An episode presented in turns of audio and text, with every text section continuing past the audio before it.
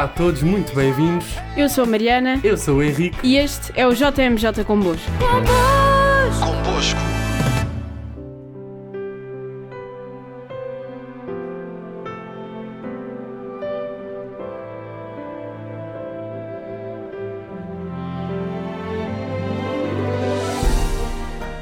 No programa de hoje temos connosco um convidado especial, que é o secretário executivo da JMJ Lisboa 2023, Duarte Ricciardi. Começo por perguntar como é que é ser o secretário executivo da Jornada Mundial da Juventude de Lisboa 2023 e que sentimentos de responsabilidade é que tens em relação a este cargo? Ser o secretário executivo da Jornada Mundial da Juventude de Lisboa 2023 é, é difícil de descrever. É, um, é uma graça enorme é uma sorte muito grande, uma oportunidade muito grande. É, poder fazer parte deste projeto tão grande, poder eh, fazer parte de uma coisa que é muito maior do que, do que eu e do que, do que todos nós que, que, que estamos a, que fazemos parte da organização. É, é um convite que agradeço muito, tanto ao Sr. Cardeal Patriarca, ao, ao coordenador da jornada, do Américo, é, também às pessoas que me convidaram, que foi a, a empresa do meu trabalho, do Grupo Mel, é, porque era uma coisa que eu não estava, não, não, não, não estava propriamente nos meus planos, não, nunca tinha pensado nesta, não, em, em, ter este lugar.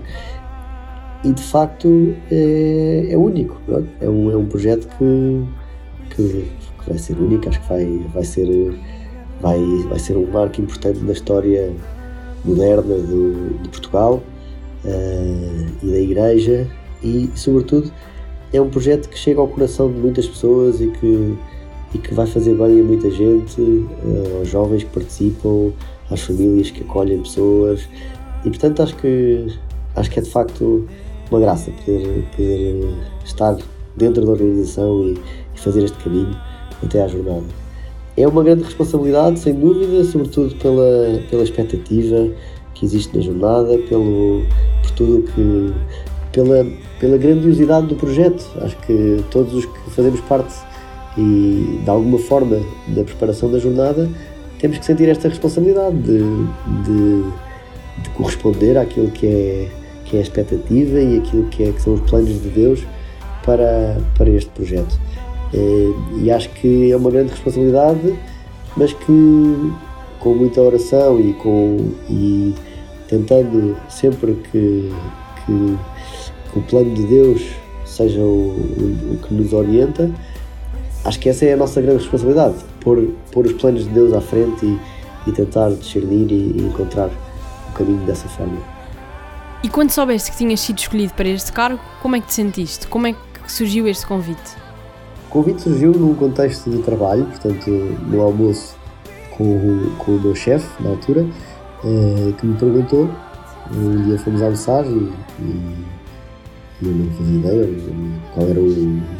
o, o seja, nunca pensei, nunca me passou sequer pela cabeça que isto fosse uma, uma hipótese.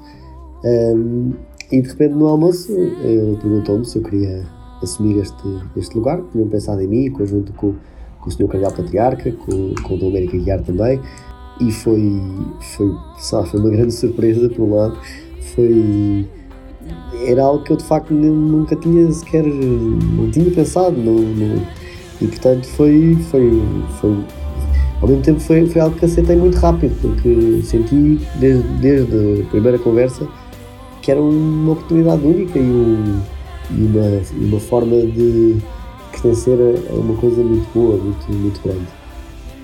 Duarte, como é que a tua formação em gestão está a ajudar nesta grande missão que é coordenar a organização da JMJ em Lisboa no próximo ano? A minha formação em gestão acho que ajuda-me hum, na, na, parte mais prática da coisa e, na, e na, tentar coordenar as equipas, a tentar pôr as pessoas a falar umas com as outras, a garantir que que a informação flui, ou tentar que a informação flua, que os processos existam, que os cronogramas existam, que, o, que o, a forma de governo e de, e de, e de tomada de decisão vá, vá ficando cada vez mais ágil. E pronto, há muitas, muitas experiências que do, do, do, seja da minha formação, seja do trabalho, dos trabalhos que eu tive anteriormente, que, que são muito úteis e que, e, que, e que vou aproveitando muito. E até agora, quais é que têm sido os principais desafios que tens enfrentado? Principais desafios são, por um lado, eh, muitas incertezas que tivemos ao longo do tempo. Portanto, primeiro o Covid, a data mudou de 2022 para 2023, depois não tínhamos a certeza absoluta se ia mesmo ser em 2023, o Covid ia passar, entretanto, se a situação ia melhorar, se íamos ter que fazer uma jornada digital. Eh, e, portanto, houve muita incerteza durante muito tempo associada ao contexto mundial que, que, vivemos, que todos vivemos. Um, por outro lado, também nessa fase do Covid, os primeiros anos da preparação da jornada, em que não nos podíamos praticamente encontrar fisicamente e, portanto, estávamos a montar uma equipa com muitos voluntários, muitas pessoas, centenas de pessoas a trabalhar desde o início, mas que, que não podíamos promover encontros presenciais, que as reuniões tinham que ser todas por e, portanto, não nos conhecíamos, eh, não nos conhecíamos, muitos de nós, eh, antes, e fomos conhecendo através do Teams, através, do, através do, dos meios digitais, que, que, que pronto, em termos do, do contacto pessoal, nem sempre são, são melhor para, para criar vínculos e, e para, para, ganharmos confiança uns nos outros e, e, e irmos trabalhando em conjunto. Isso, isso tem, foi muito bom para nós, desde que temos a, a desde, especialmente desde que, que, se pode trabalhar presencialmente e, e, que estamos na sede e que, e que hum, temos essa presença humana, eh, tem sido muito bom porque o espírito tem sido cada vez melhor e cada vez mais, mais próximo e, e, e o entusiasmo também se pega e as pessoas estão entusiasmadas e os jovens visitam a sede, e, portanto isso foi um desafio inicial que, que entretanto uh, teve uma ótima evolução.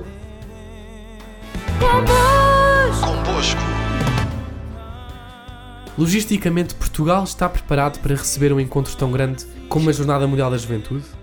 Sim, Portugal está preparado, eh, tem todas as características e todas as competências necessárias para organizar um evento desta, desta, grande, desta escala da Jornada Mundial da Juventude. Eh, na preparação da jornada, nós fazemos sempre com as autoridades competentes em cada uma das áreas. Eh, na parte de segurança, trabalhamos com as, com as autoridades de segurança eh, na parte de saúde, a mesma coisa com, com, com a saúde. Na construção dos, dos recintos, estamos com as câmaras municipais a, a, a, trabalhar em conjunto, mas com, com as empresas especializadas. Com, e, portanto, existem todos os meios e todo, todas as competências para, para fazer este grande evento, em todos os aspectos. Um, e o que falta neste momento, o, processo em que estamos é na construção, coisa ainda não neste hoje estamos, estamos num bom caminho para daqui a alguns meses temos tudo preparado e estamos perfeitamente uh, prontos para receber todos os jovens que, que quiserem vir à Jornada Mundial da Juventude. E o que é que pessoalmente esperas desta JMJ? Eu espero desta Jornada Mundial da Juventude que seja um momento único e transformador de comunhão e de esperança uh, para todos os jovens e para todas as pessoas que participarem. E eu sei que isto, se calhar, é uma frase uh, muito fácil de dizer, mas acredito mesmo que no momento em que o mundo está, com tudo o que nós passamos, nós todos no mundo inteiro passamos nos últimos anos, uh, acredito mesmo e que estamos a passar ainda com a guerra, com, com tudo o que está a acontecer na Europa e no mundo, que este momento vai ser especial, mesmo, mesmo para o nível da Jornada Mundial da Juventude, que já é sempre especial, mas acho que a Jornada de Portugal vai ser especialmente simbólica, porque vai acontecer num momento do tempo muito especial mesmo, uh, único. E portanto, acredito mesmo que, que vai ser uma experiência transformadora para todos e, e tenho, essa, tenho essa esperança. Duarte, na tua opinião, qual é que é o papel da JMJ na evangelização do mundo juvenil? Na minha opinião, o papel da jornada na evangelização do mundo juvenil tem a ver com a própria jornada, portanto, aquele momento de encontro em que os jovens se entusiasmam muito com a fé e que estão com o Santo Padre e vivem ali uma experiência muito forte que depois lhes dá energia para, para, para os tempos seguintes, mas também muito a ver com a preparação, com todos os que fazem parte da preparação, com a forma como uh, enfrentamos as dificuldades, como obriga também a, a, a Igreja a articular-se com, com as entidades fora da Igreja, com os governos, com, com eh, as autoridades públicas, com os privados, com as empresas, com os grupos de jovens, com os movimentos, com as congregações. Portanto, é um, é, é, é um processo que, que, só é possível preparar uma Jornada Mundial da Juventude se estivermos todos no mesmo barco e se, e se for de facto um desígnio nacional e muitas vezes até mundial. Então, essa, essa necessidade de, de encontro acho que é uma das coisas grandes, uma das formas maiores em que a jornada atua na, na evangelização e na, e na união da Igreja.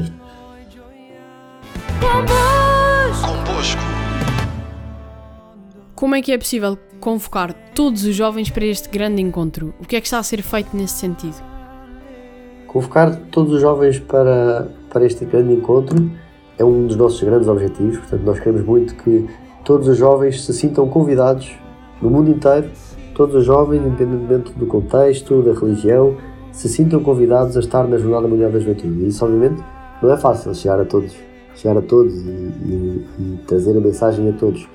Uh, nós também não temos muitos recursos e, portanto, o que fazemos é, sobretudo, através do, do da, da, rede da própria Igreja, portanto, em todo o mundo, e, do, e das redes sociais e de, e de, e de visitas, visitas pessoais que fazemos também a, a, a alguns países e tentamos ir ao máximo, ao máximo ao encontro de todos os jovens para convidar pessoalmente cada um, eh, olhos nos olhos, coração a coração, a estar na Jornada Mundial da Juventude. Isso é, portanto, nós tentamos muito que, que todos se sintam bem-vindos, todos, todos possam sentir que a Jornada Mundial da Juventude é, é, é para eles. E também, esta comunicação também depende muito, tal como tudo na jornada, depende muito de parcerias dos nossos parceiros, seja em Portugal, seja no mundo, que também comuniquem, que as pessoas falem, que quem já esteve na jornada traga, traga aos amigos, quem, quem se entusiasma, que possa entusiasmar os outros. Acho que é, é muito assim que, que esta comunicação tem que acontecer. Esta jornada é a primeira edição pós-pandemia, com todas as restrições que isso possa acarretar ou não.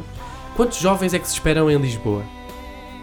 É uma edição pós-pandemia, eh, com todas as restrições, mas também com todo o, o entusiasmo que isso possa gerar, porque as pessoas passaram por, por tempos em que não se podiam encontrar, em que, em que tinham muitas restrições e agora em muitos, em muitos aspectos vemos de repente uma grande vontade de, de encontro, uma vontade de viajar e portanto é uma edição que é especialmente eh, incerta em termos de número de participantes. Portanto, nós já temos mais de 300 mil pré-inscritos, pessoas que iniciaram a inscrição, ainda não concluíram essa inscrição, uh, e, mas não sabemos onde é que esta curva vai acabar. Se de facto eh, estes números uh, se vão manter ou até baixar, porque estas inscrições não quer dizer que, que as pessoas terminem a inscrição, uh, ou se vão aumentar ainda muito mais porque as pessoas estão ansiosas por viajar.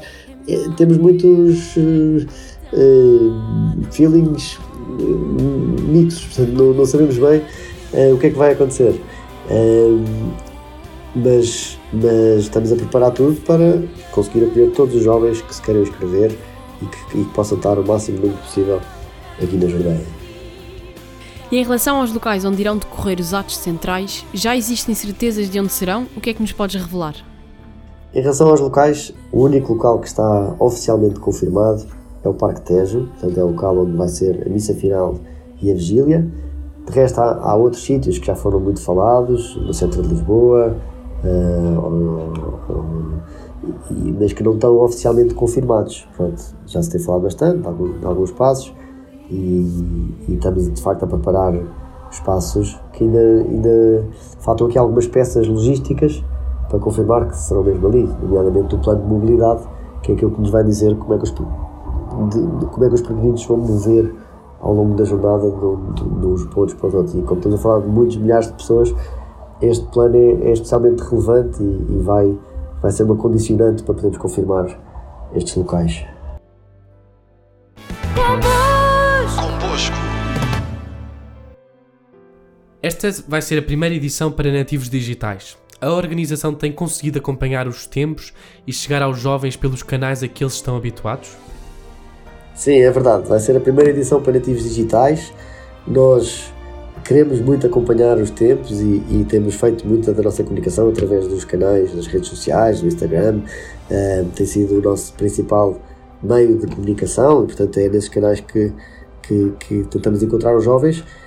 E também estamos a preparar uma app para, para a jornada que vai ajudar, no fundo, o peregrino a orientar-se, o peregrino e todos os participantes a orientarem-se durante, a, durante a semana da jornada. Uh, e, portanto, queremos que o aspecto digital tenha aqui, tenha aqui importância e que complemente a experiência, mas sempre nesse sentido, complementar a experiência física, porque a Jornada Mundial da Juventude é um encontro pessoal das pessoas entre si, com o Santo Padre, e portanto não queremos também que o digital seja uma distração eh, para os jovens, mas sim que, que os ajude a viver ainda mais intensamente a Jornada Mundial da Juventude. O COL, Comitê Organizador Local, está verdadeiramente empenhado para que esta seja uma JMJ mais sustentável. Que iniciativas foram já tomadas e que outras poderemos esperar que demonstrem a grande preocupação para com a nossa casa comum? Sim, é verdade. Queremos muito que esta Jornada Mundial da Juventude seja sustentável, que tenha uma grande preocupação com a ecologia e com, com, com a casa comum. e, portanto, já fizemos uma série de coisas. Portanto, temos envolvido muitos parceiros que trabalham nesta, nestas áreas de sustentabilidade e fizemos um, um compromisso de sustentabilidade em conjunto, em conjunto com eles. Um, temos feito iniciativas para compensar a pegada ecológica portanto, com a plantação de árvores, etc. Uh, tentar compensar aquilo que vão ser, obviamente, a pegada da, da própria jornada e, sobretudo, na nossa tomada de decisão e nos vários aspectos da jornada a ecologia tem sempre um peso muito grande, seja nos materiais escolhidos, seja no, nos processos uh, logísticos, seja, no, seja na, na, própria comunicação, seja até na, no aspecto pastoral e nas conversas, no que queremos que os jovens debatam e, e, e pensem durante aquela semana. Portanto, a ecologia vai ser um dos aspectos importantes, porque também é um dos aspectos muito importantes para o Santo. Por fim, pergunto que mensagem é que quer deixar aos jovens que estão desde já a preparar a sua participação na JMJ Lisboa 2023? Queria deixar a mensagem para todos os jovens que estão a preparar a, a sua vinda à Jornada Mundial da Juventude e àqueles que ainda não estão a preparar, que de facto possam aproveitar este grande momento, este grande evento na história de Portugal, do mundo, que, que vamos estar aqui, vamos fazer tudo para receber todos da melhor maneira possível eh, para que logisticamente tudo esteja, tudo esteja assegurado, para que as pessoas possam preocupar sobretudo em estar juntos, em rezar, em, em encontrar-se a si próprios, a Deus e aos outros. Ehm, e que de facto se preparem para vir, que venham de coração aberto e que, e que aproveitem cada, cada minuto da Jornada Mundial da Juventude, que acho que vai ser um momento único na nossa, na nossa história e uma oportunidade única também para nos encontrarmos uh, em agosto de 2023. Convosco. Duarte, muito obrigada pelas suas palavras. Muito obrigado. Se nos está a ouvir através da rádio, saiba que também nos pode ouvir através de outras plataformas, tais como o Spotify, a Apple Podcasts, o Anchor e a app Anima. Não deixe de passar pelo nosso site, pelas nossas redes sociais, o Dom Bosco 23. Até para a semana. Até para a semana.